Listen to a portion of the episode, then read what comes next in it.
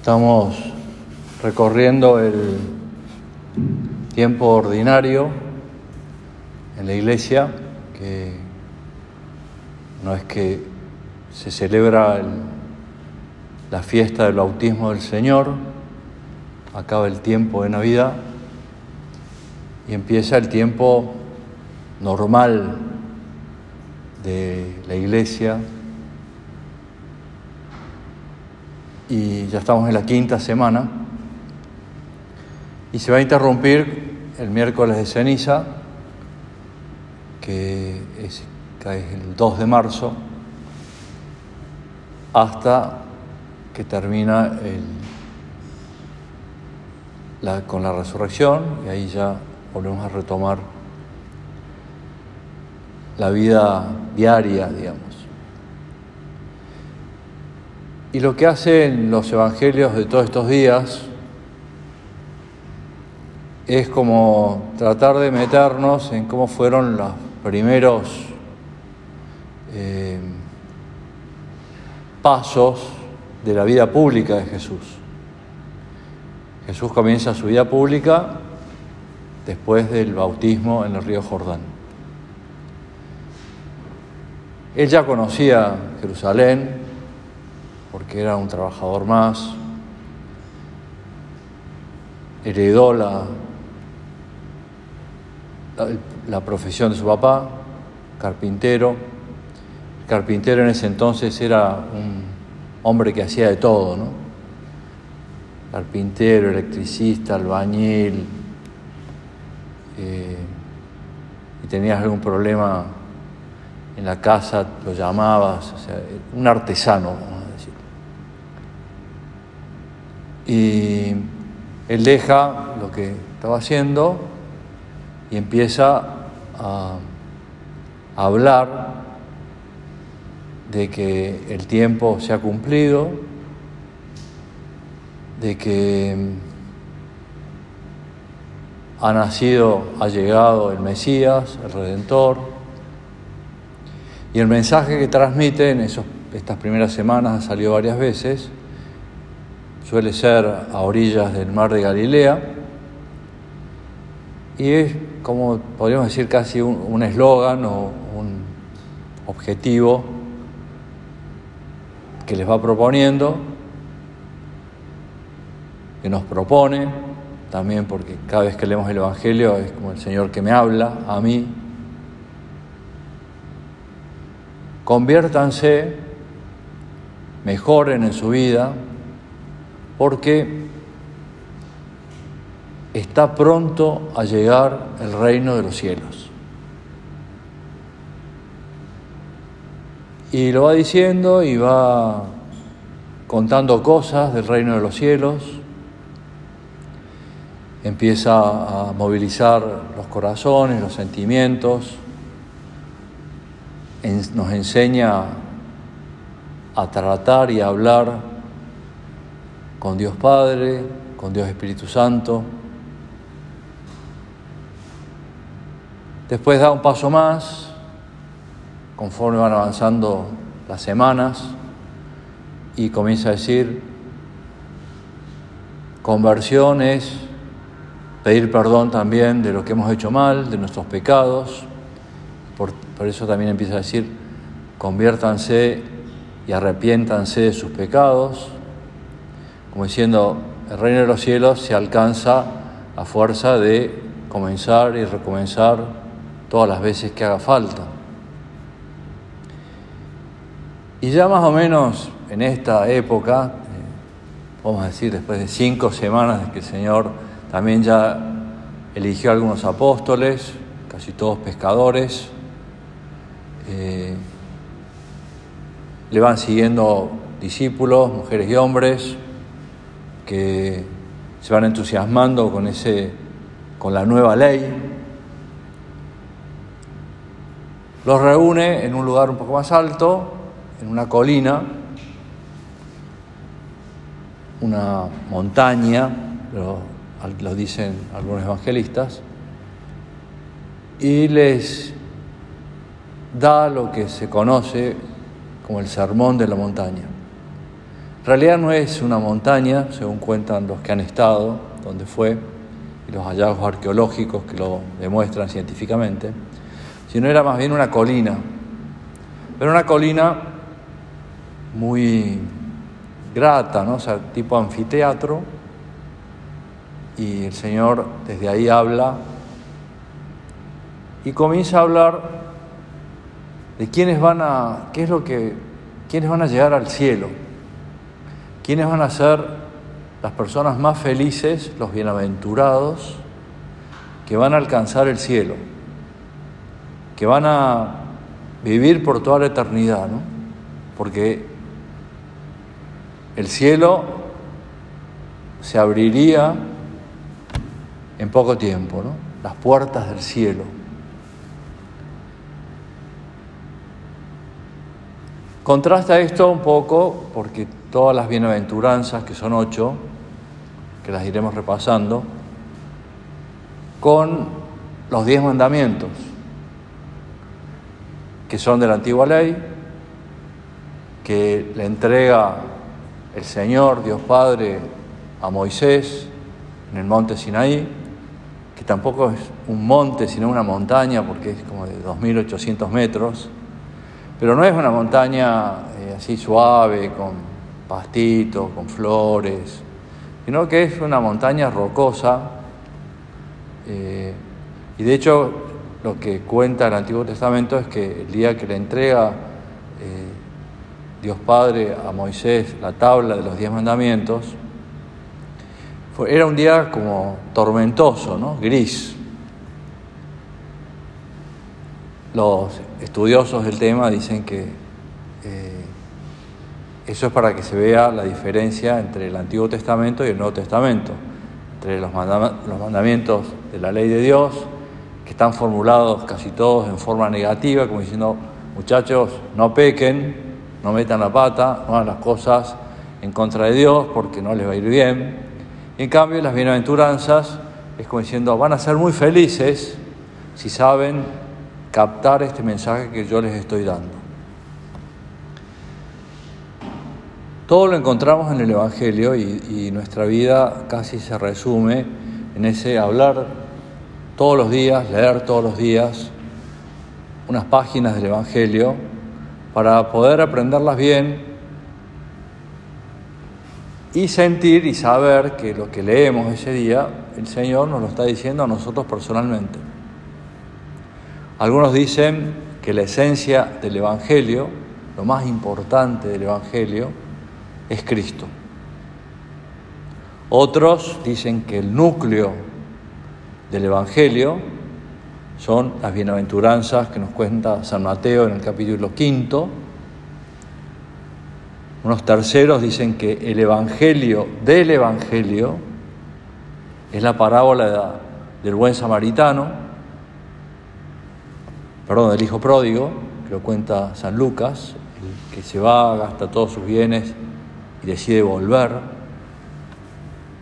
Otros hablan de que hay un quinto evangelio, que es la Tierra Santa, que si a lo mejor alguno ha ido, todos nos da ganas de ir y como meternos y estar y pisar en la tierra donde Jesús estuvo.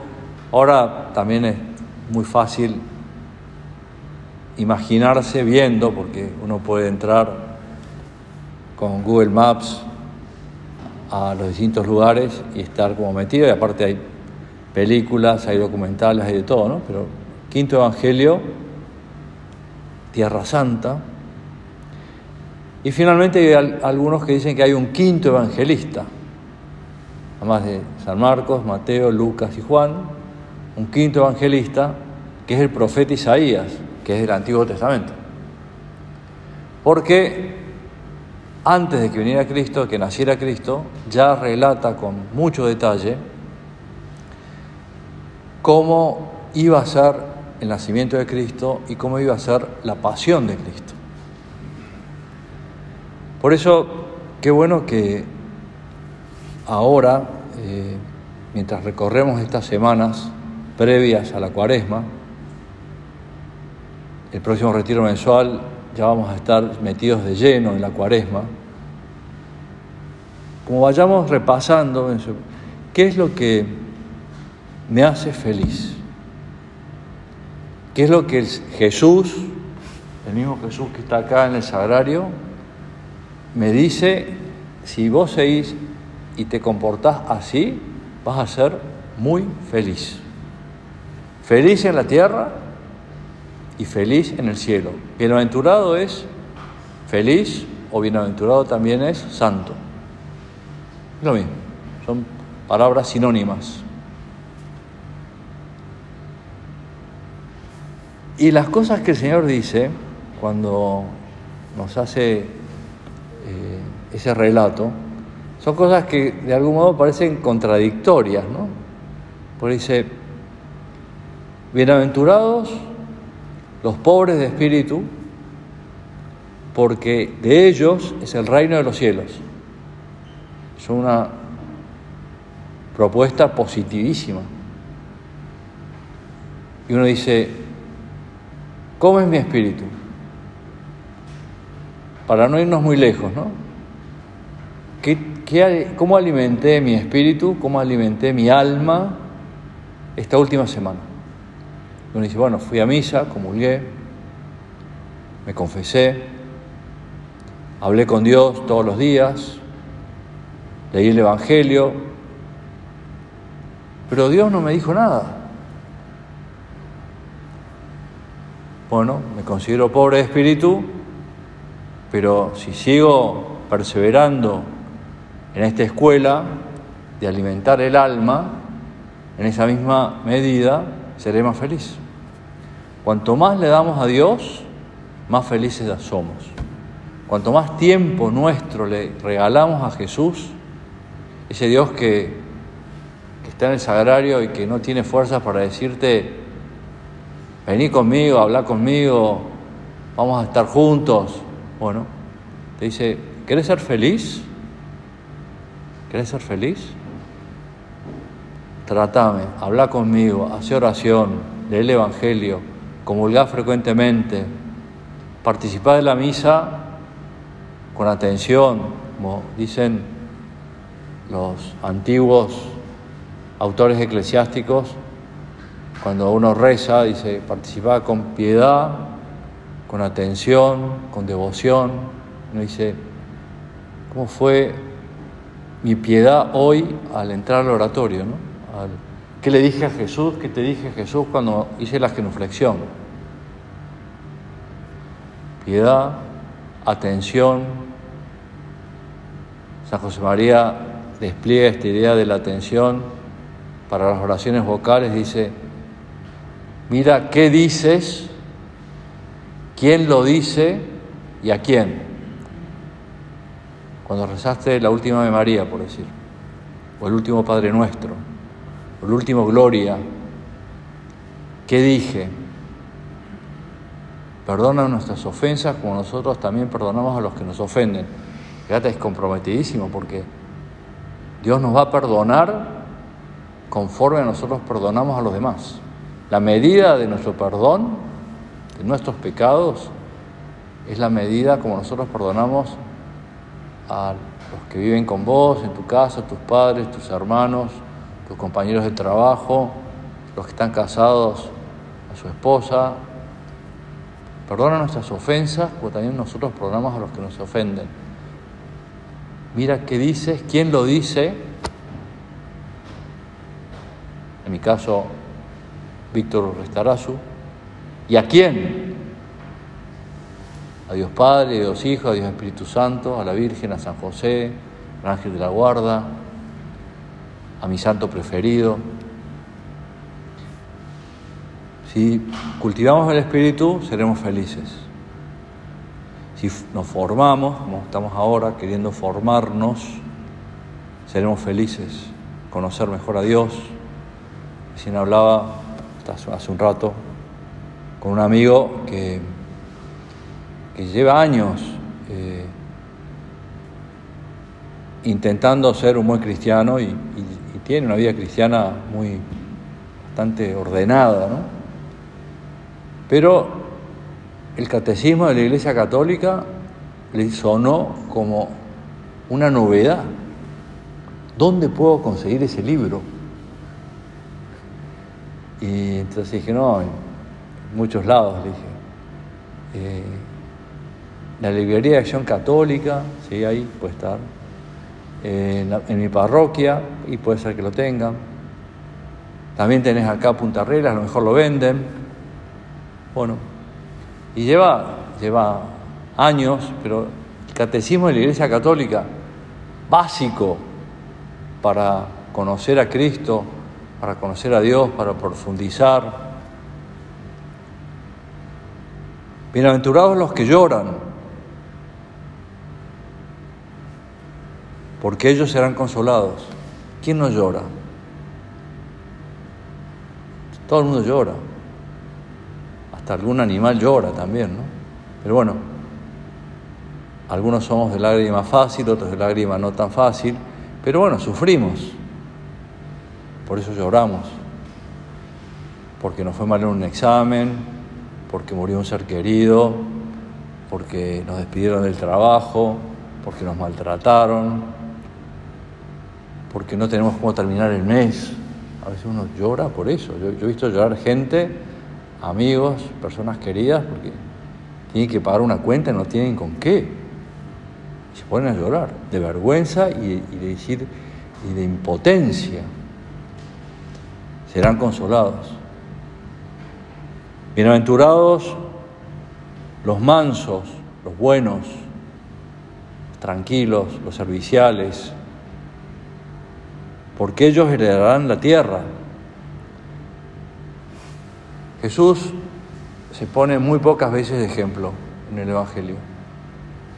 En una de las cosas que se pone de ejemplo es en la mansedumbre.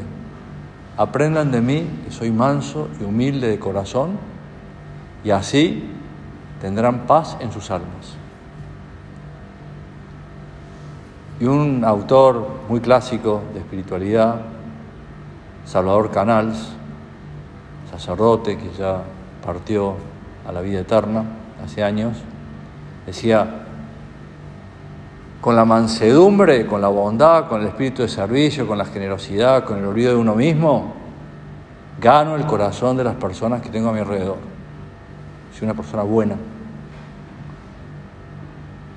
Y con la humildad gano el corazón de Dios. Por eso acá el Señor dice, bienaventurados los mansos. Bienaventurados los que tienen hambre y sed de justicia, porque serán saciados. ¿Cuántas veces uno dice, en este examen no fueron justos conmigo?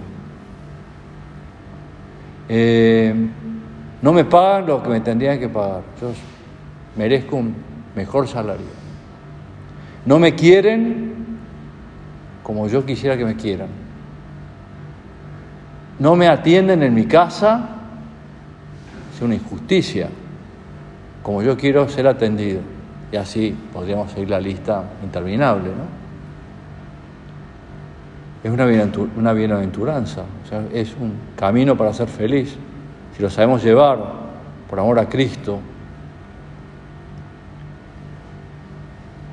Y acá viene una que es, realmente, el Papa ha hablado infinitas veces de esta virtud y pienso que este pontificado va a pasar a la historia con el pontificado de la misericordia. De. El lema del Papa es el mismo que tenía cuando era obispo. Lo miró con misericordia y lo eligió, que está tomado de una homilía sobre un evangelio cuando eligen a Mateo, que era recaudador de impuestos, y el Señor lo elige. Impuestos porque había una esclavitud con Roma, Roma se creía dueña de Tierra Santa y había que pagar impuestos. Y San Beda el Venerable dice,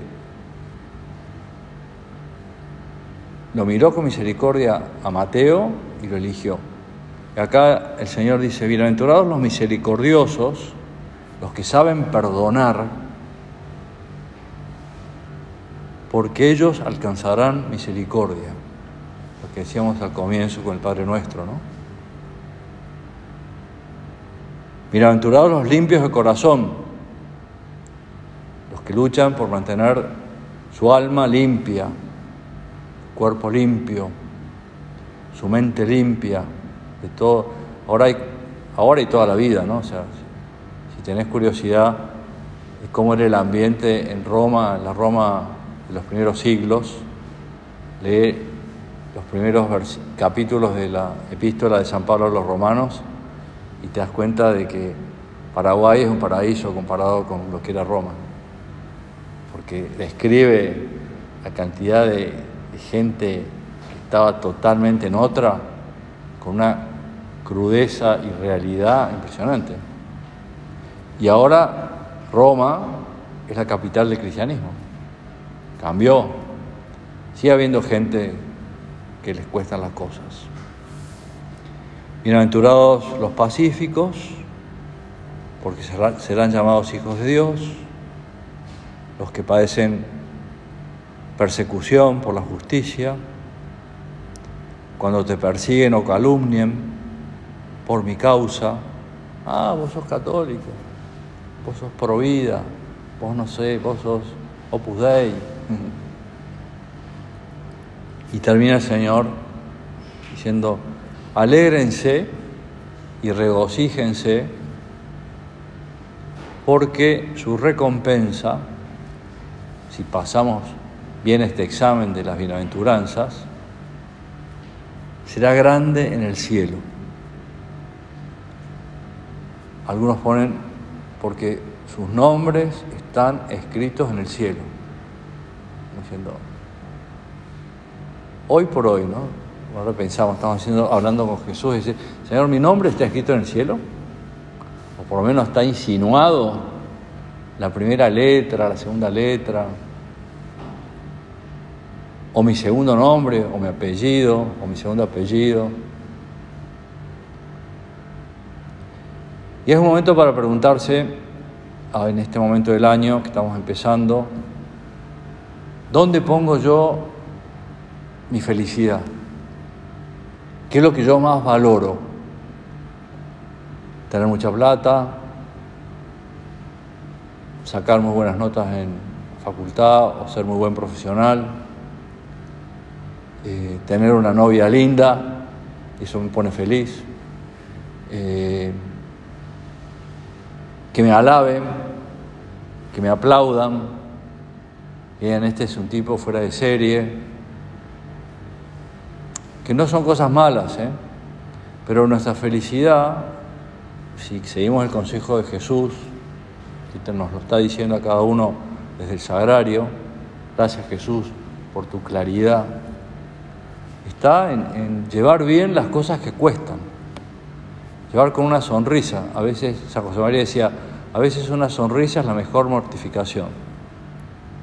Me acordaba cuando preparaba esta meditación de una, un dicho, un eslogan, no sé qué era, ¿no?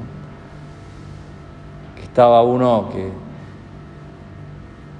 domingo, famoso domingo, que no haces nada, que te preparan una rica comida, un buen asado, te dan a beber para tomar la mejor cerveza o el mejor vino, no sé. Entonces ya estaba tipo dos y media, tres de la tarde, cuando ya está uno ya bastante nocaute de tanto eh, comer, beber, etc. Entonces estaba sentado en una silla Así, entonces en voz alta, semi, semi alta, pero él pensaba que estaba solo.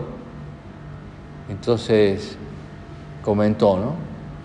Bien comido, bien bebido,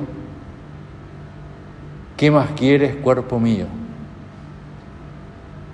Y atrás estaba, no sé si la madre, la novia o la hermana, y le dice, trabajar se da vuelta y dice, ¿quién te dijo eso? Ya está, comer, beber, ya está. Esa es la felicidad. No es que esté mal. Obviamente que también hay que trabajar, hay que rezar, eh, pero ¿Dónde ponemos nuestro, nuestro corazón? ¿Dónde está nuestro corazón? ¿Dónde buscamos la felicidad? Está bueno tener muchos amigos, pero ¿qué le doy yo a mis amigos? No qué me dan mis amigos a mí. ¿Qué le doy yo a mis amigos? ¿A cuántos amigos hablo de Dios? Es clave, ¿no? O sea, ¿a cuántos amigos esta semana le hablé de Dios? Porque eso se nos va a preguntar arriba, ¿no? Sí, y vos que ibas por Punta Rieles, Centro de Opus Dei, que ibas a las meditaciones, a los retiros, a, eh, las charlas. Eh, ¿Te preocupaste por los demás, por los que tenías a tu alrededor? Tus compañeros, tus hermanos, tu familia, tus amigos. Hablar de Dios es algo clave, ¿no? La vocación cristiana es vocación llamada a la santidad de un lado de la moneda. Del otro lado, la misión apostólica, preocuparme por los demás y acercarlos a Dios. Podemos pensar, ¿no? Ilusionarnos.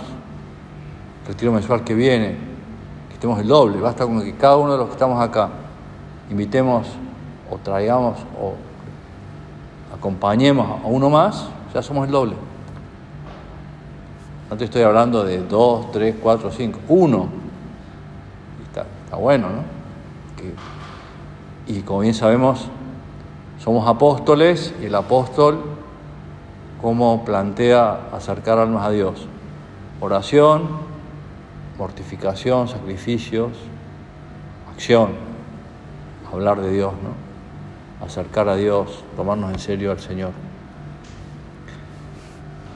La Santísima Virgen, cuando va a visitar a su prima Santa Isabel, cuando ambas están embarazadas, Santa Isabel ya muy mayor, con más de 80 años, y está esperándolo a San Juan Bautista, que nace en el mes de junio, Jesús nace en diciembre, en cuanto ella se entera que su prima mayor está necesitada porque está embarazada, va corriendo ¿no? ayudarla. ¿Qué le dice Santa Isabel en cuanto se encuentra con la Virgen? Bienaventurada tú porque has creído. Vos vas a ser muy feliz, le dice Santa Isabel a la Santísima Virgen, porque has creído, porque y pusiste en práctica lo que el Señor te pidió. Bueno, qué bueno que cuando entremos al cielo, cuando estemos en el juicio particular, ¿no? Ahí que nos estén preguntando, che, a ver, ¿qué tal tu vida? ¿Qué hiciste con tu vida? Y que te diga quien, esté ahí, Jesús, San Pedro, dependiendo, ¿no? Bienaventurado porque has creído. Siervo bueno y fiel, entra en el gozo de tu Señor. Se lo pedimos a la Virgen, que es nuestra Madre, que estaba como muy atenta a este comienzo de la vida pública del Señor, ¿no? Y se ponía contenta. Cuando el Señor volvía a su casa, decía, Jesús le contaba, ya tengo cinco apóstoles, ya tengo seis apóstoles, tengo ocho apóstoles, ya hay 12, 15, 20, 30 personas que van escuchando lo que digo. Qué bueno, diría la Virgen, qué bueno que, que realmente se estén como convenciendo que está por llegar el reino de los cielos. Te pedimos, nuestra Madre Santísima, Reina de los Apóstoles, la más santa de todos los santos, que nos ayudes a entender que el camino para llegar al cielo y para ser felices en la tierra, para ser bienaventurados en el cielo, es tomarnos en serio las bienaventuranzas, entre otras, que el Señor nos contó en el Sermón de la Montaña.